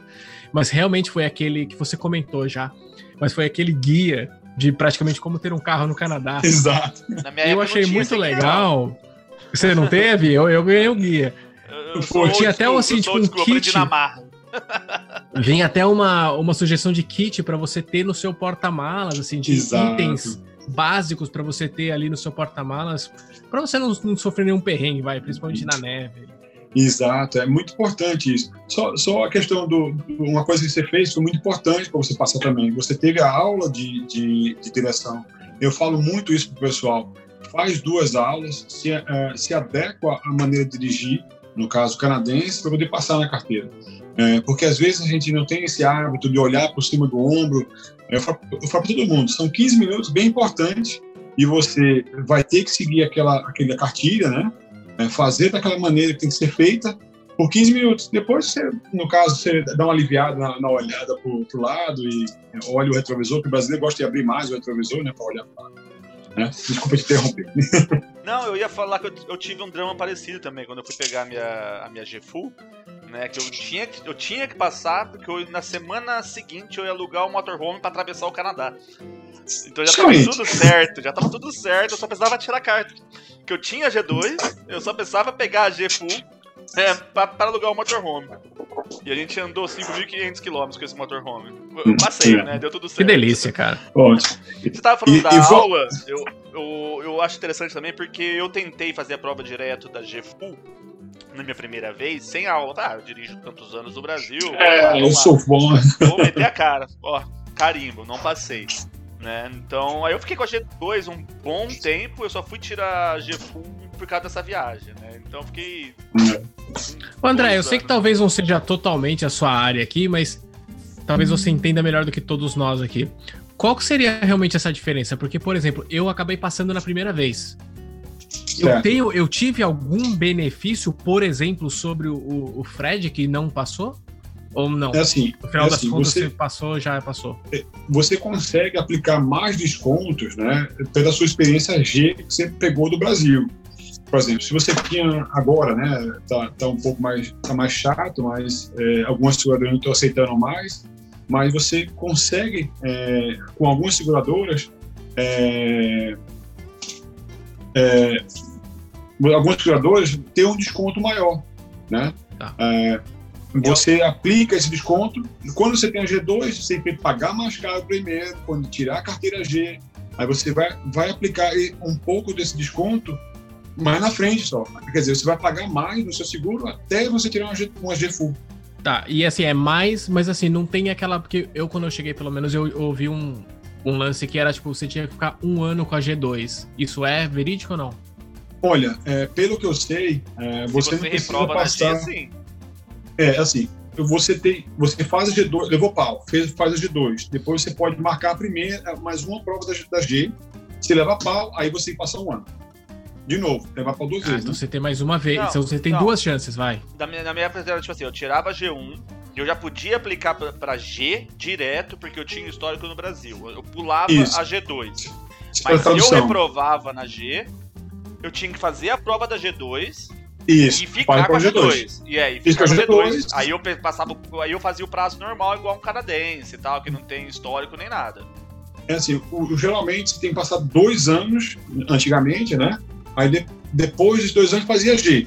A- a- quem, quando você tem um histórico, você passa menos tempo. Aí você faz a, a prova da G de novo, tenta de novo a G depois. É, Mas agora, com, com esses prazos que estão. É, ninguém sabe como vai voltar esses prazos agora. Eu digo a você, vai ser bem complicado quando a- o drive test voltar, o pessoal marcar, marcar as fazer prova da carteira, né? Vai ser bem. Eu não sei como é que vai voltar, porque vai ter que adaptar tudo outra vez, né? É, e brasileiros aí, brasileiros que estão chegando do Brasil e vão fazer seu dry test aí, eu sugiro que escolham uma época boa do ano também, porque eu tenho uma história fantástica também no meu dry test, porque nevou muito, mas muito, assim, a gente teve uma nevasca muito grande, acho que um ou dois dias antes da minha prova. Então, assim, eu não tinha espaço. A neve, só para vocês saberem, o caminhão passa na rua e empurra pros cantos. A pá vai empurrando pros lados, assim, para pro meio fio, vai. É, pra guia. Exato. Então, assim, onde você teria um espaço para andar ali, às vezes para fazer aquela a volta de três pontos lá, o retorno de três pontos lá, não, sei como, como chama É, em português. two point three, né? Isso. É, eu não tive esse espaço. Não tinha como fazer com três pontos. E aí, só que eu treinei assim, toda a minha aula e, e tudo eu treinei com três pontos. E aí, na hora que eu cheguei, não, que o cara virou pra mim e falou assim, ele falou assim, ah, three point turn. Aí eu virei pra ele e falei assim, eu acho que não vai dar. aí ele que ele virou pra mim e falou assim, não, faz quatro, cinco, quanto você precisar, não tem problema. E, e, assim, dificultou bastante minha prova, vou ser bem sincero.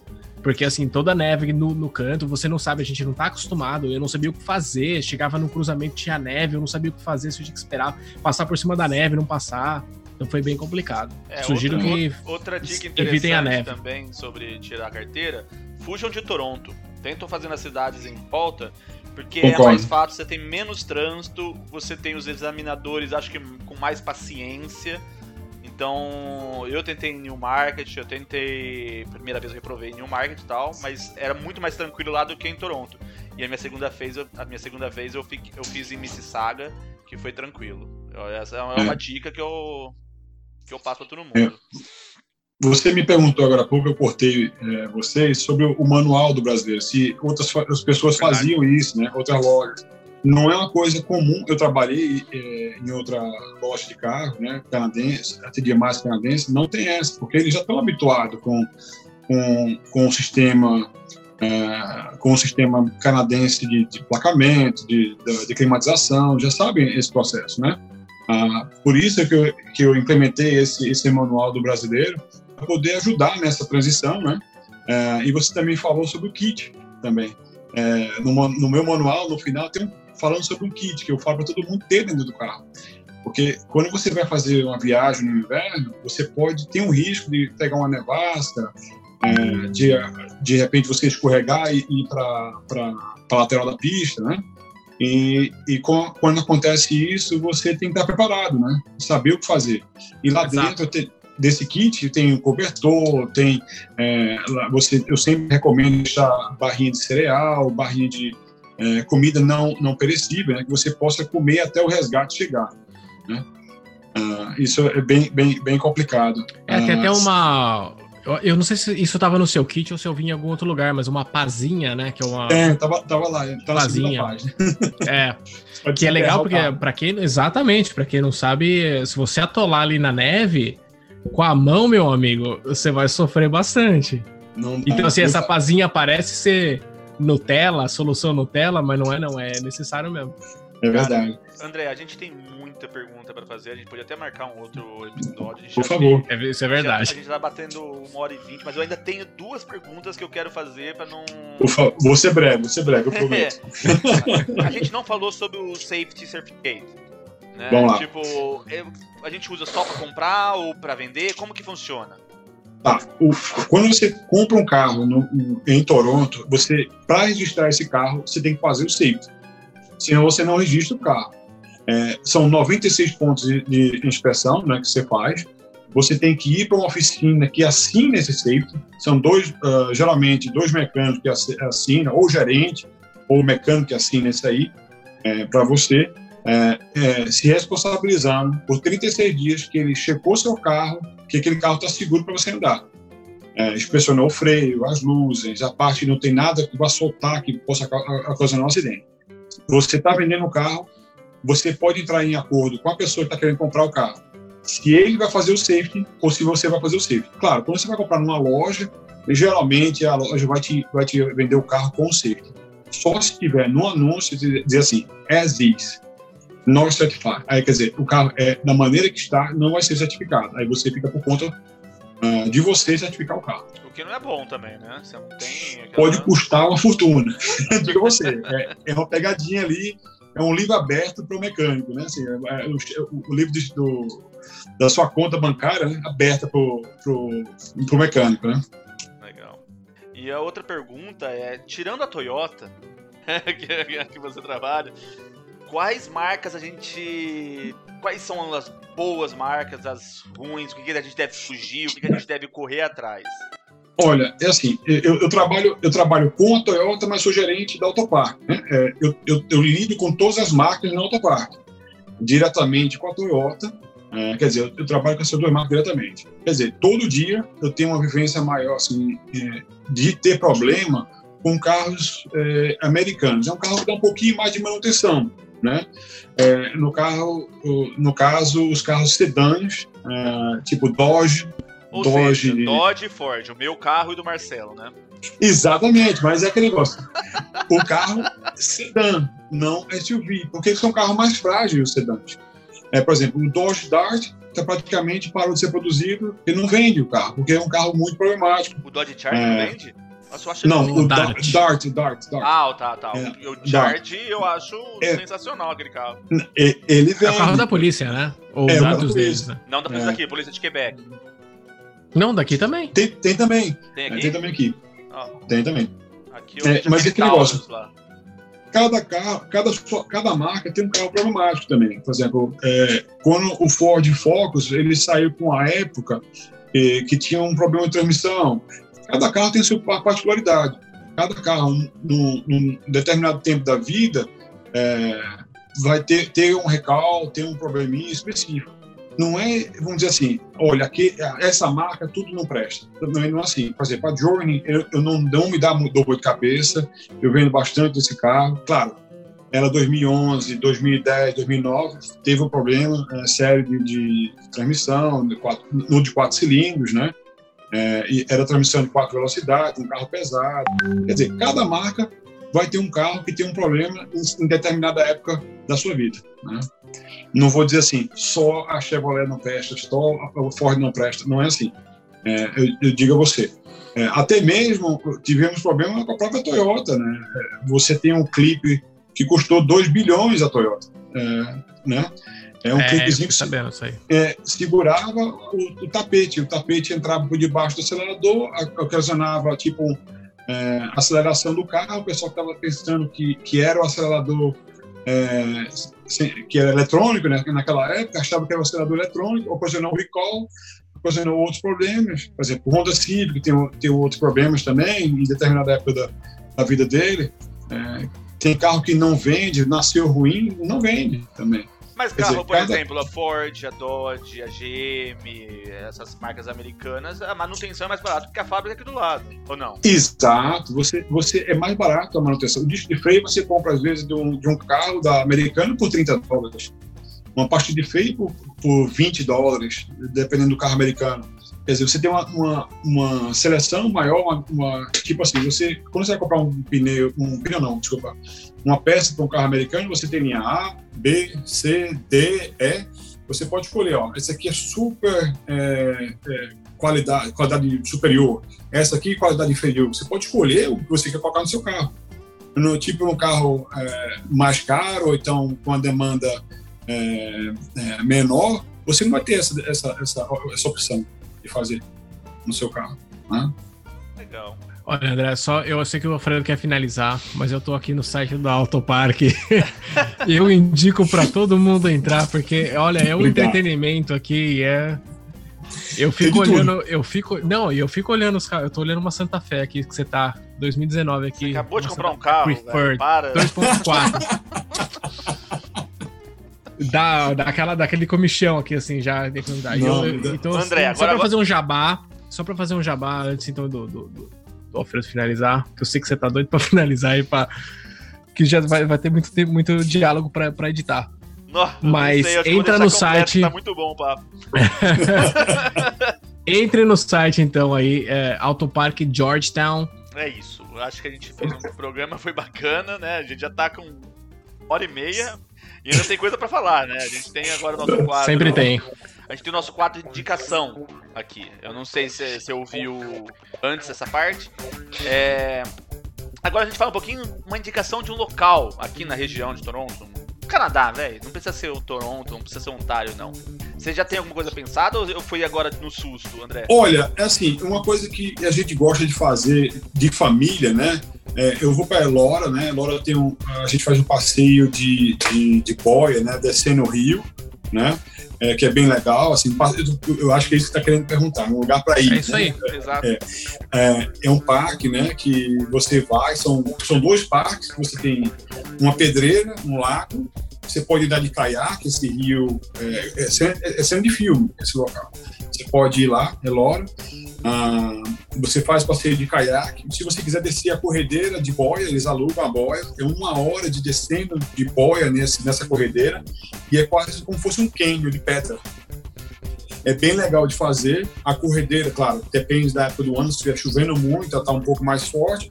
É, quando não está chovendo muito, só tem duas quedinhas que você tem que só segurar um pouquinho mais na boia, mas depois é tranquilo. Uh, e tem um ônibus que leva você de volta para dar, se quiser dar mais uma volta, você vai lá. Bem, bem legal para família, tem área de camping, tem área para você você ficar com a família. Onde é crianças. esse parque? Desculpa. Elora, é bem pertinho daqui. Nossa, é que legal. É. Chama Elora Quarry. É, eu, exatamente. Eu achava que era super longe daqui. Aí eu acho que eu fui googlar, é muito perto. É perto de Guelph ali. Exato, exato, exato. É, claro, se você quiser uma coisa, André, não quero descer uma pegada assim, eu, falo, eu recomendo todo mundo fazer o passeio. É, tem umas comportas também, que você gosta de bater, bater forte, tem umas comportas de elevatório, né, que você pode, é, nas cidades aqui, é, antigas, tem mais de 100 anos a comporta, você pode pegar um barquinho, o barquinho te leva, leva para outra plataforma, você passa para outro canal, uma coisa bem histórica e bonita de se ver. Os fortes aqui também tem muito forte antigo, né? Em St. Catharines também, Kingston tem um forte muito bonito. É tudo história, né? Você, eu gosto muito de história, eu, gosto muito de viajar. É, é, tem, tem bastante dica. Ah, legal, legal. Marcelão? Eu tenho, eu tenho uma, uma indicação aqui um pouco também fora da caixa é, como a gente está em quarentena, eu estou tentando ajudar o pessoal a, a, ter um pouco mais de entretenimento enquanto está em isolamento social.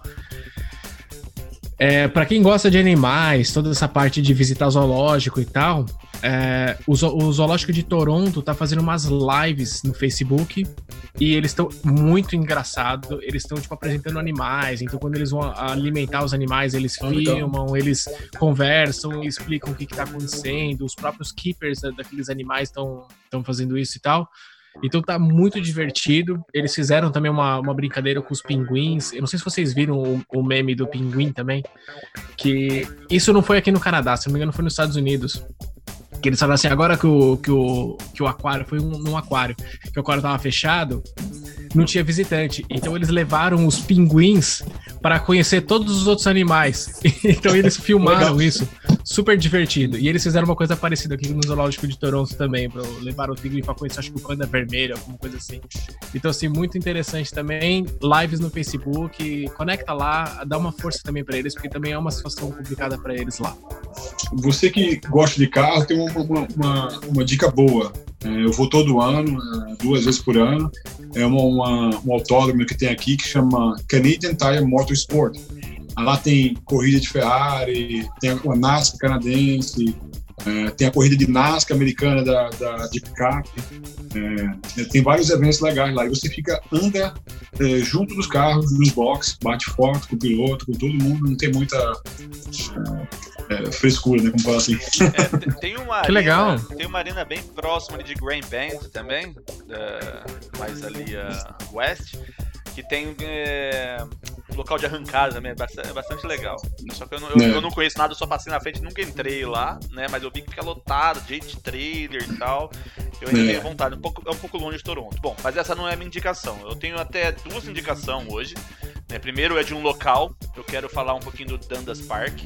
Né? O Dundas Park, para mim, é um parque sensacional, bem próximo de Toronto. E você, no Dundas Park, você tem duas cachoeiras enormes, muito bonita. E você também tem um pico que você vê toda a floresta e você tá na parte mais elevada. Então você tira fotos maravilhosas ali. Você senta na pedra e você tem um abismo embaixo de você. É bem próximo de Toronto, então eu super recomendo. A minha segunda indicação não é um local, mas é um patrimônio já nosso aqui, que é o podcast Taligated, que é do meu amigo Bosco. O Bosco participou aqui do podcast com a gente dias atrás, né, semanas atrás. E eles são sensacionais, eu sou super fã. Eu falei para ele que esse podcast, ele ele aconteceu por inspiração daqueles caras, né, da, não dos, dos caras, mas ele, o Mauro, a Ju. Então, super recomendo esse outro podcast também que fala um pouquinho da vida aqui de Toronto. Bom, é, estamos chegando ao fim do podcast. Eu preciso realmente agradecer o André, que puta papo da hora, cara. Um papo bacana. Deu aqui, ó. Bom demais, bom demais. Uma hora e. Passado uma hora e meia aqui. Então foi um papo legal. Eu nem sei se eu vou editar, eu vou deixar de, desse jeito mesmo, que tem muita informação legal mesmo. Geralmente começa a cortar um monte de coisa que eu acho que tá sobrando, mas. Eu acho que não vai precisar cortar muita coisa nesse aqui, não. 100% eu acho que tá muito bom. Aproveitável. 100%, 100 aproveitável. Obrigado, André. É... Fico feliz. Ah, antes de dar a palavra pra, você, André, eu preciso falar um pouquinho do nosso Instagram que a gente criou. A gente criou o Instagram do, do, podcast, né? O Pinga com Maple. Então, recomendo a todos que entram, curta a gente lá, segue nossos stories, né? É, interaja com a gente, que a gente faz uma pergunta antes do episódio, né? Pergunta o que as pessoas querem saber. Então, hum, sigam a gente lá, tal. A gente vai soltar Enquanto tiver esse tempo de quarentena, a gente vai, soltando as lives no Facebook. Então também sigam a gente no Facebook, na nossa página lá, Pinga com Maple também no Facebook. E vamos lá, é isso aí. Ótimo, ótimo. Andrezão, Eu... então, obrigado. Obrigado.